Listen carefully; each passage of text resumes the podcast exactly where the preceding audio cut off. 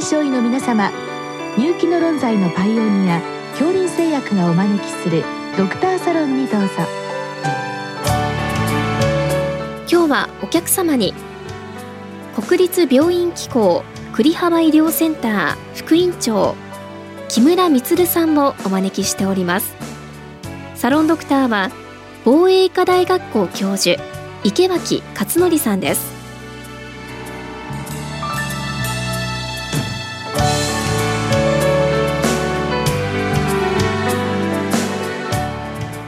木村先生こんばんは。こんばんは。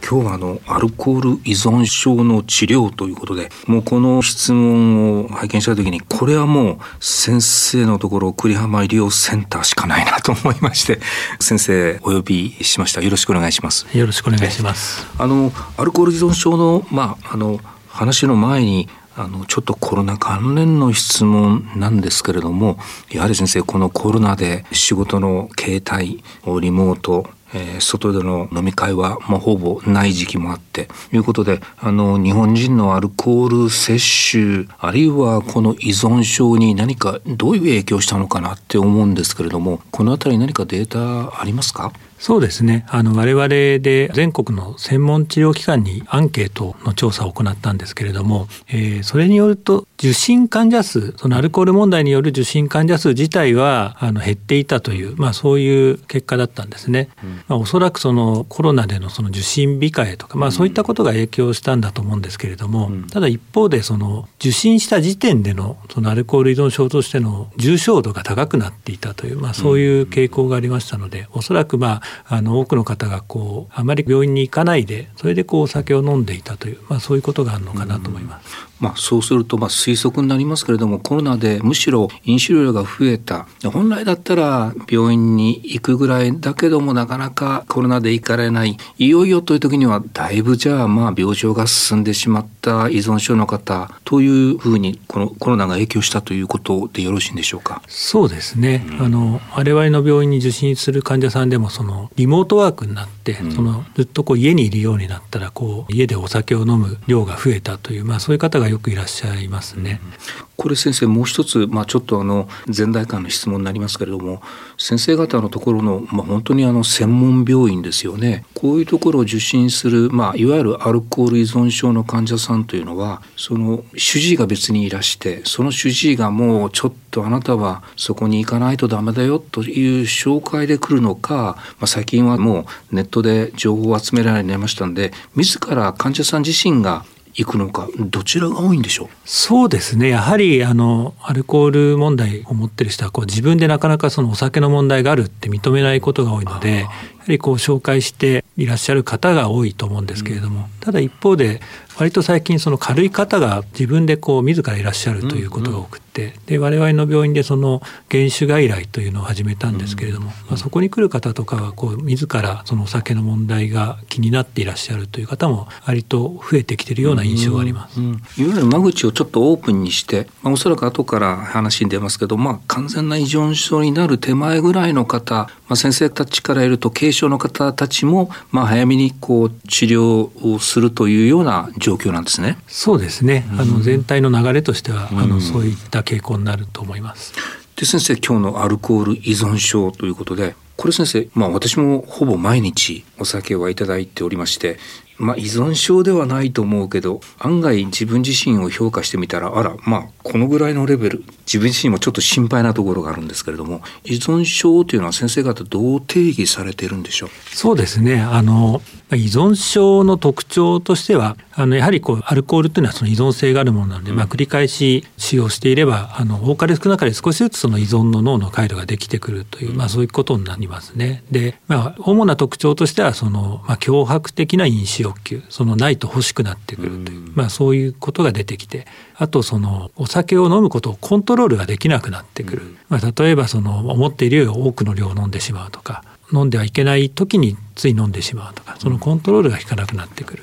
あとはその離脱症状あのお酒を減らしたりやめた時に、かえってその体の具合が悪くなる、うん、まあ、そういったことが特徴として挙げられるかと思います。要するにお酒と付き合うという自分自身でちょっとコントロールができなくなって結果的にお酒を飲んでしまってそれがまあ身体的にいろんなこう肝機能も含めて、えー、合併症が出てくる。でもまあそういう意味ではやっぱり本体としたら精神的なものこれ基本的には依存症というのは精神疾患という分類なんでしょうか？そうですね。あの精神疾患の中に分類されています。大体そういう依存症の定義というのは日本でも米国ヨーロッパ大体まあ同じようなものなんでしょうか？そうですね。あの世界中同じようなそのアルコールに限らず他の薬物でもその依存症というあの診断基準はあの共通しています、うん、もうそうすると先生もあの精神的にこうアルコールに依存してしまうっていう方を、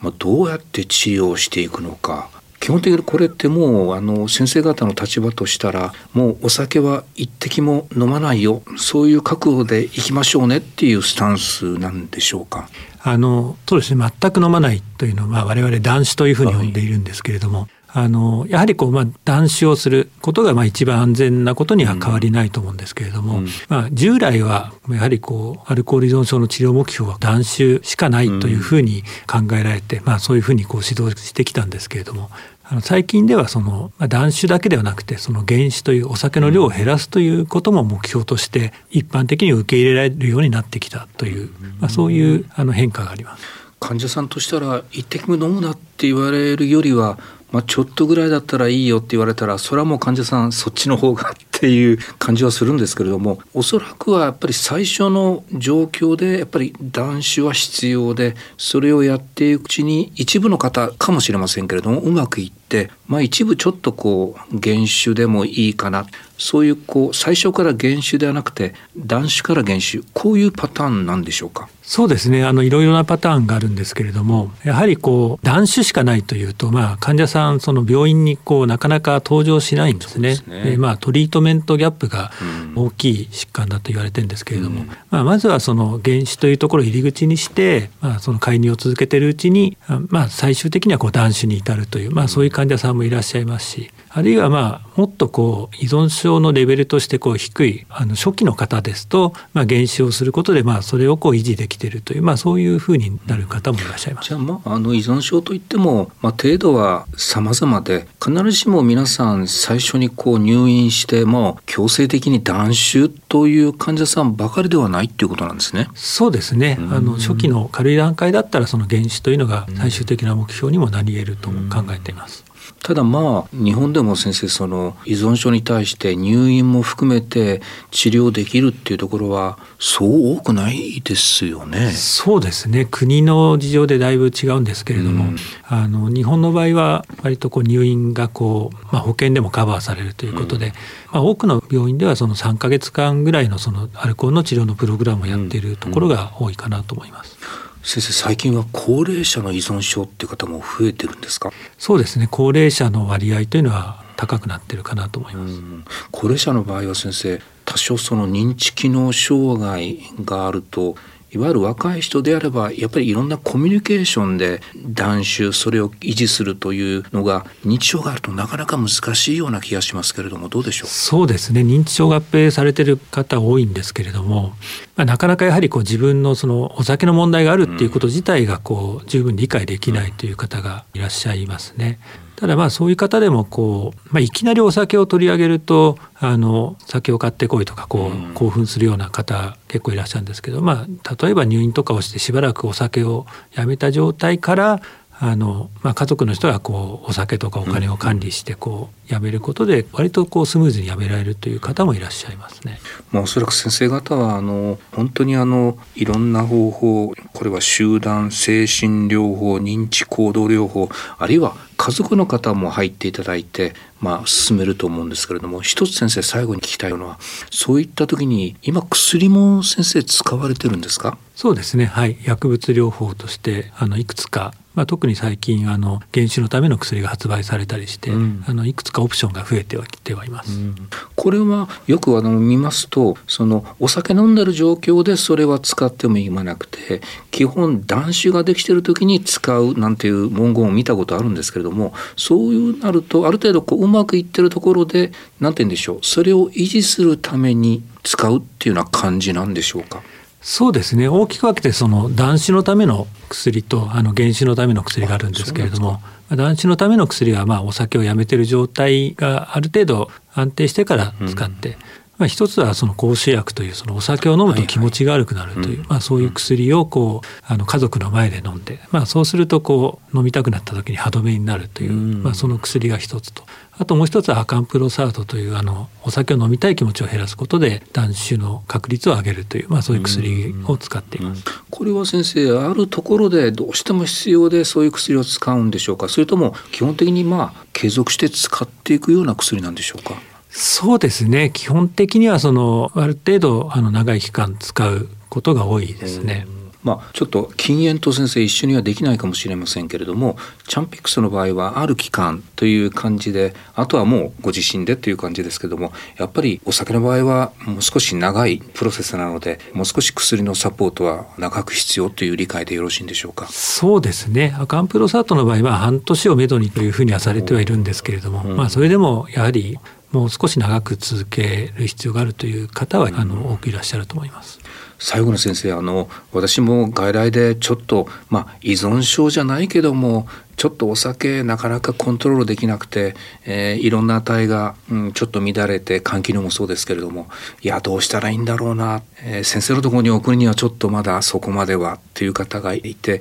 そういう時に先生こういうふうにしたらいいっていう何かことがありましたらよろしくお願いします。そうですねあのまだその問題があまり大きくない時はお酒を減らすとか、まあ、そういったまあお酒についての行動を変えるっていうのをまず、そのモチベーションをこう高めるようなその介入をする、まあ、ブリーフインターベンションっていうんですけど、まあ、そういうのが有効なことが多いのかなと思います。まあ、それではあの、まあ、お酒についての問題がどの程度あるのかを考えてもらうとか。で、まあ、患者さん自身にこう目標を出してもらって、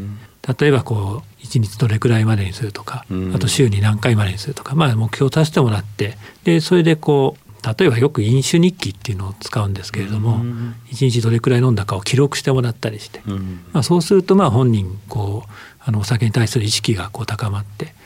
でそれでまあしばらくしてまあどうなったかをあのまたフィードバックしていくというような、まあ、そういう、まあ、本人に目標を立ててもらって、まあ、それに寄り添うというような、まあ、そういう介入が有効なことが多いかなと思います。あまり医者から言うんではなくてそういう時こそ患者さん主体でやっていただくということですね。そうですね。はいありがとうございました。ありがとうございます。